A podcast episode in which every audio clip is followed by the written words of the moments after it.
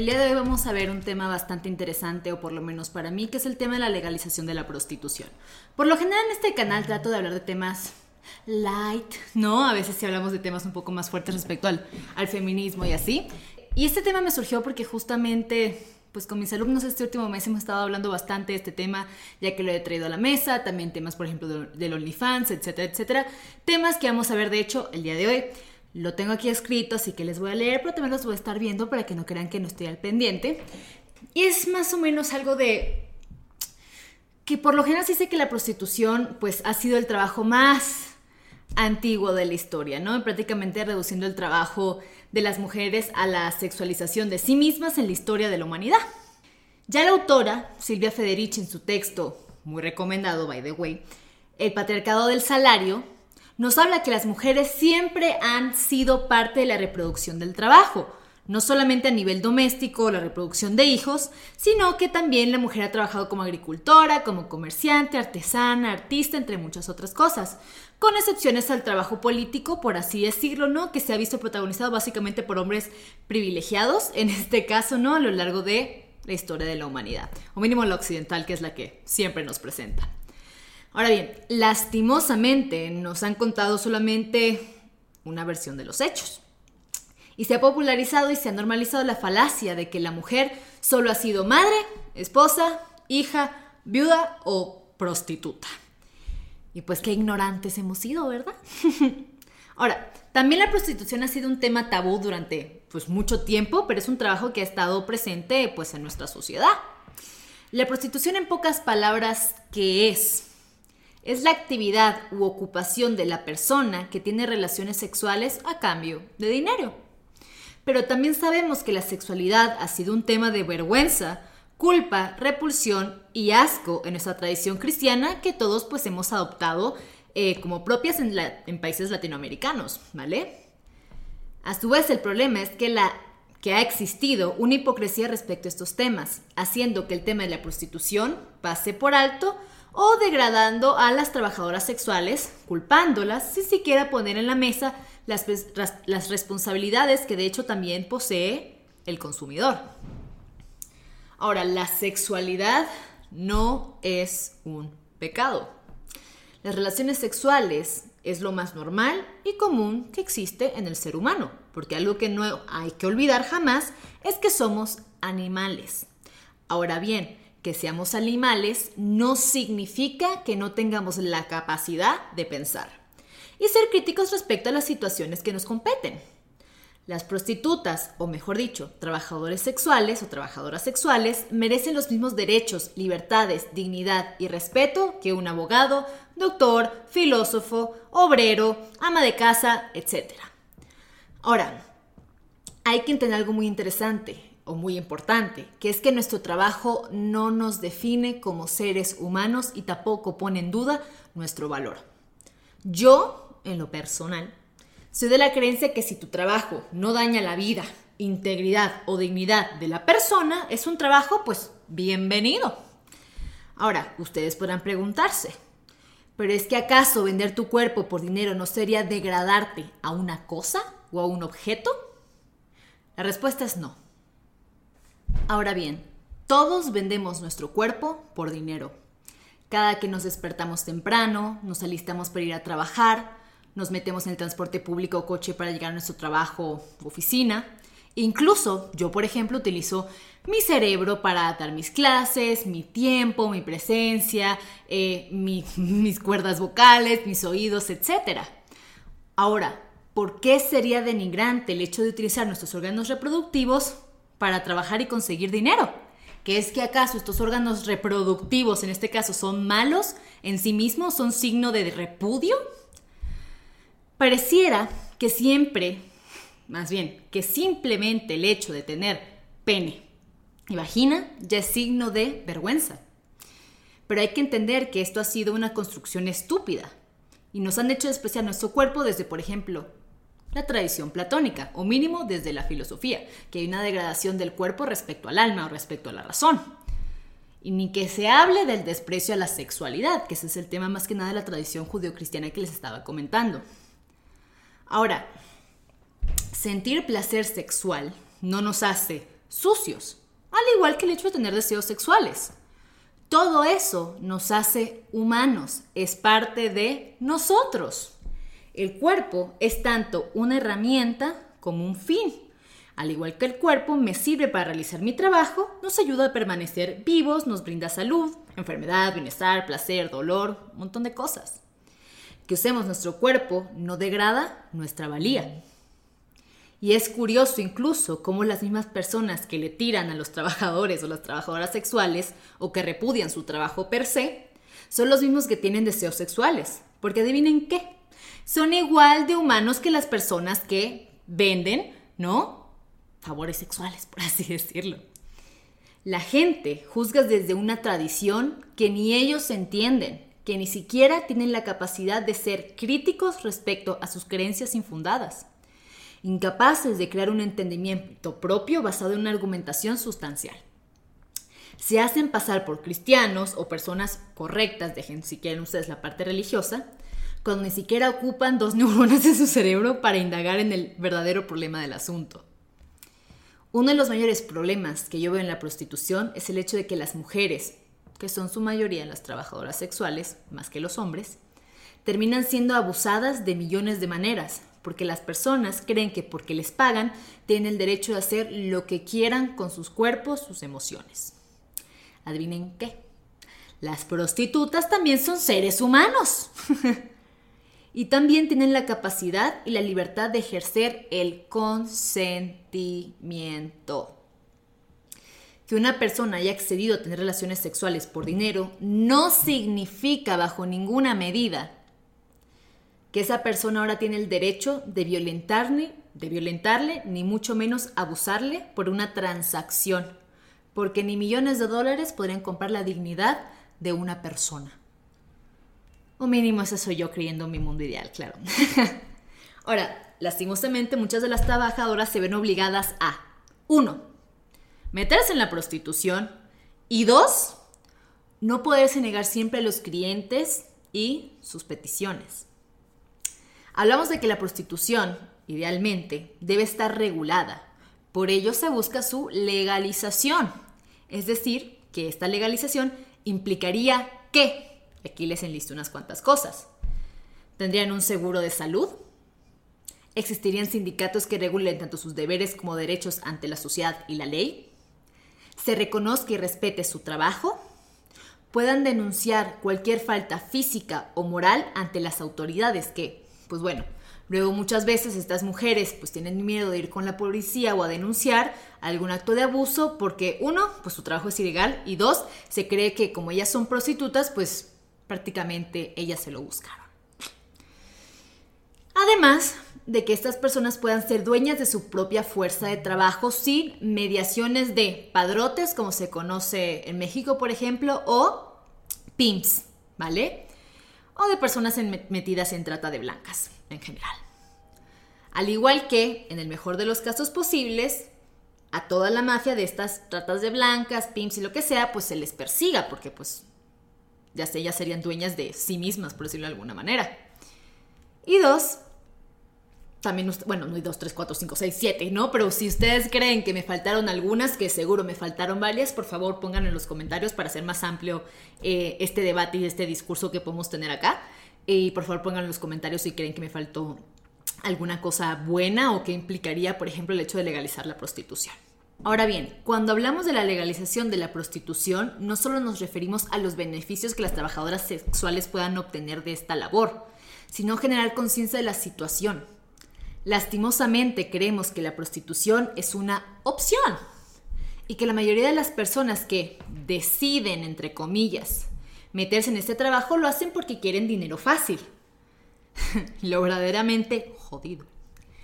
Es que es más probable que una mujer obtenga más dinero al sexualizarse que utilizando sus capacidades, habilidades y competencias intelectuales en un mundo donde muchas, más bien, para muchos, la mujer vale lo que vale su cuerpo, no sus ideas, pensamientos, convicciones o principios.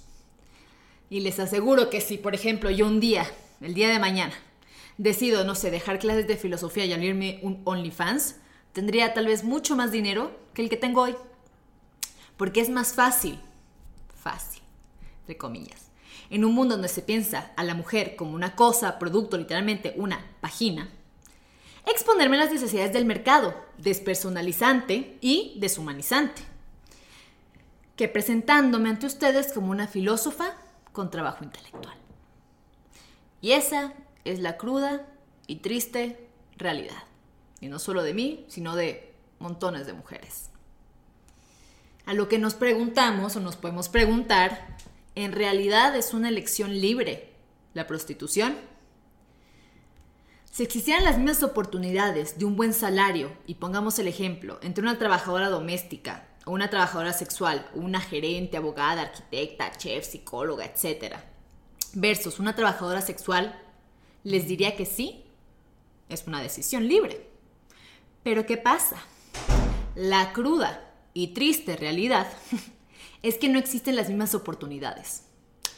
Tomando en cuenta de que ya existen problemas en el mercado laboral al decirles que las generaciones graduadas con licenciatura aspiran a un salario y si bien les va de 5 mil, 12 mil pesos mensuales, y ni hablar de aquellas personas que aspiran a un salario mínimo, que para los que no lo sepan, ahorita creo que está en 141 pesos mexicanos el día, lo que sería en dólares como 6.90 dólares aproximadamente al día. Mientras que una trabajadora sexual, por su parte, puede aspirar hasta 10 mil pesos al día, claro, dependiendo de su cotización, por decirlo de alguna manera. Y creemos que esto solo sucede en el ámbito de la mujer, cuando hombres a su vez no se meten a, se meten a trabajos riesgosos como por ejemplo el narcotráfico, porque les da mucho más dinero que trabajar siendo obreros o atendiendo un oxo o incluso hasta gerentes y abogados, ¿no? Y ojo, no estoy justificando ninguna de las acciones. Lo triste es que el mercado laboral, para que uno tenga un salario digno, es casi imposible lograrlo en las condiciones económicas, sociales y laborales de México, por ejemplo. O sea, es una brecha, es una barrera. No es una justificación, pero es una brecha. Ahora, ¿trabajo fácil? Mm, dudoso. ¿Por qué? Porque implica más riesgo estar a las 3 de la mañana en una esquina vendiendo tu fuerza de trabajo, ¿no? A personas que no conoces, no sabes si tienen alguna enfermedad de transmisión sexual, rogándole a todos los santos prácticamente que use condón, ¿no? Con el miedo de que tal vez no regreses a tu casa la mañana siguiente, ¿no? Y que tu padrote se quede con el 50% de tus ganancias por derecho ya sea de piso o siquiera derecho de tu cuerpo. ¿Trabajo fácil? No lo sé. Pónganse ustedes ahí en la esquina a las 3 de la mañana y me dicen.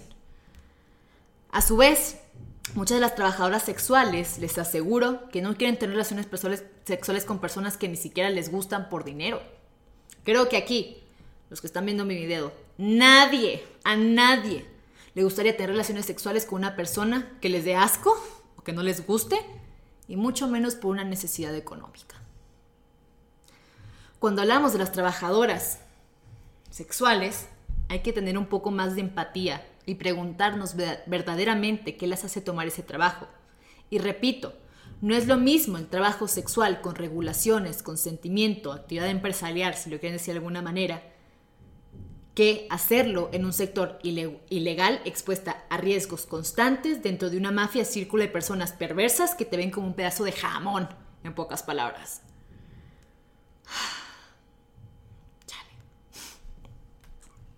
Otro punto importante que me gustaría tocar es el tema de las actrices o las artistas porno. Sabemos que la pornografía es un súper, súper mercado y que aproximadamente el 75% de la, de la población a nivel global lo consume de diferentes formas, ya sea a nivel de videos, fotografías, entre muchas otras. Ahora, ¿cuál sería la diferencia entre una prostituta a una actriz porno? Con la definición que anteriormente dijimos que la prostitución es la actividad u ocupación de las personas que tienen relaciones sexuales a cambio de dinero, con la diferencia de que las actrices porno se les graba por su trabajo. Aunque, ojo, también a las prostitutas se les se las podía grabar, ¿no? Pero más que nada como no viene de facto, ¿no? Sino como un servicio extra, por así decirlo. Sin embargo, las actrices porno también son sujeto de burla, vergüenza, asco y denigración por su trabajo, con la excepción de que su labor es legal, debido a que hay mayores regularizaciones en su estructura laboral, es decir, que se supone, y repito, se supone, ¿vale? Que estas pueden elegir o consentir mucho más aquellas personas con las que van a tener relaciones sexuales, ¿vale? ¿Qué tipo de relaciones van a tener? Ya sea, pues, pues ya sabemos que hay diferentes, no sé, categorías, géneros, prácticas a nivel sexual, etcétera, las que igual se puede consentir, hay mucha variedad, ¿no? Y el contenido que se va a compartir. A su vez, chonguitos porque tal vez sea así, ¿no? También están expuestas constantemente a exámenes de infecciones o, enfermedades de transmisión sexual. La mayor diferencia que veo en la pornografía está mayormente, que está más que nada que está mayormente regulada su consumo. De hecho, es más accesible que la prostitución. Y ojo, por accesible me refiero a que es gratis, o la mayoría de la pornografía es gratis, porque técnicamente la prostitución, pues, también está a la orden del día, por así decirlo, ¿vale? A su vez, tenemos a las personas que poseen o tienen un OnlyFans, las cuales venden, no como tal su cuerpo, es decir, una interacción física presencial de índole sexual, sino imágenes o videos del mismo, con la finalidad de obtener dinero. Estas personas como tal no entrarían al 100% en la categoría de la prostitución, dado a que no tienen relaciones sexuales con sus consumidores, pero sí hay un intercambio sexual impersonal. Este medio se ha vuelto una de las nuevas formas de generar dinero más famosas desde creo finales del siglo XIX hasta, pues, ahorita estamos a julio de 2022. Eh, y muchísimas jóvenes son capaces de vender su imagen. Ojo, también como lo hacen las modelos, las figuras públicas, las actrices, igualito. Por dinero. Nada más que esto es más que nada de una índole sexual. Eh, lo único que socialmente demerita a estas personas es el hecho de que, pues, lo que acaba de decir su contenido sexual, ¿no? Ahora bien, que las chicas que utilizan el OnlyFans para vender sus fotos o videos se sexualicen, no significa que las personas tengan el derecho a verlas como menos o incluso utilizar de manera peyorativa, ¿no? La connotación de prostitutas o cyberprostitutas, ¿no? Para ser menos o hacerlas menos ante los ojos de la sociedad. Que muy hipócrita la sociedad, déjame decirte. Ahora, la verdad es que la doble moral que existe en las sociedades es un asco. Por un lado, las condenamos, pero al otro, pues estamos viendo sus contenidos o deseando que algunas personas iniciaran este tipo de negocio para consumirlo. Es lamentable cómo no aceptamos nuestro lado animal, pero a su vez nos rehusamos a utilizar el lado intelectual. Preferimos rebajar a la otra persona, sujeta de nuestros deseos, ¿no? a cosas, objetos, para sentirnos mejor con nuestra conciencia, en vez de aceptar que tenemos un deseo sexual hacia otro ser humano o que simplemente tenemos deseos. La mujer siempre ha sido el chivo expiatorio de la sexualidad. Si un hombre comete un crimen de índole sexual, la mujer es la, es la, culpable por provocarle. Pero si la mujer es abusada por esta persona, ella es la responsable de su condición. Parece que no importa lo que hagamos, siempre perdemos. Siempre ante los ojos de los demás somos las malas, las sonsacadoras o provocadoras de la degeneración o, perversión de las demás o de los demás. Que la mujer pueda tener un carácter sexual no significa que ésta se rebaje a una cosa en cada actividad que realice. Y no me estoy refiriendo solamente a las trabajadoras sexuales, actrices porno o las chicas de OnlyFans. Me refiero a todas las mujeres a las cuales se les rebaja y sexualiza por el simple hecho de usar un escote, tener una falda, pintarse los labios de rojo, bailar, hacer ejercicio, expresar su vida sexual o si quiere existir y caminar por las calles. Mientras sigamos normalizando la deshumanización de las mujeres y sigamos teniendo una noción de que estas solo solo son cosas dispuestas a satisfacer cualquier tipo de deseos, demandas o expectativas, la prostitución, los derechos humanos y el reconocimiento social seguirán siendo tanto un tabú como un problema constante, como la historia de nunca acabar de la humanidad y sus ideologías. Ahora, básicamente, ya para acabar, ¿no? Uno de los mensajes más importantes que quería dejarles con este video eh, es que todos, todos, todas, todes, como lo quieran llamar, somos seres humanos dignos de respeto, libertad y reconocimiento, sin importar nuestro trabajo, sexo, género, edad, religión, país, etc. Y que por favor aprendamos a problematizar las realidades sociales no desde su superficialidad de supuestos ideológicos o morales, sino desde la ética y razonamiento crítico de las implicaciones sociales, históricas, políticas y antropológicas. y pues bueno, pues ya para acabar. Entonces lo toqué todo muy rápido, sé que fue un poco amplio el tema, me gustaría indagar en esto a más profundidad posteriormente en varios videos, tal vez incluso hasta lo haga un, ensayo para mi maestría, quién sabe. Pero ya saben que si hay algún tema que les gustaría eh, abordar, por favor pónganlo en los comentarios, me pueden mandar un mensajito en Instagram también, pero leo más los comentarios de acá. Em, y pues nada, espero que les haya gustado esta breve reflexión, podemos seguir reflexionando al, al respecto, si tú eres una persona que tiene alguna experiencia, ya sea eh, con la prostitución, también con la pornografía o eres alguna chica, chico de OnlyFans, pues mándame mensaje, me encantaría tenerte acá para platicar al respecto. Eh, y pues bueno, espero que les haya, gustado, no olviden suscribirse, darle like, nos pueden seguir a nuestras redes sociales como kairos.podcast, a mí en Instagram como cafeidos-bajo y en TikTok como Michiblon, y también saben que doy cursos y clases de filosofía por si les llama la atención. Y pues nada, espero que les haya gustado. Muchísimas gracias por darme un poquito de su tiempo el día de hoy. Bye.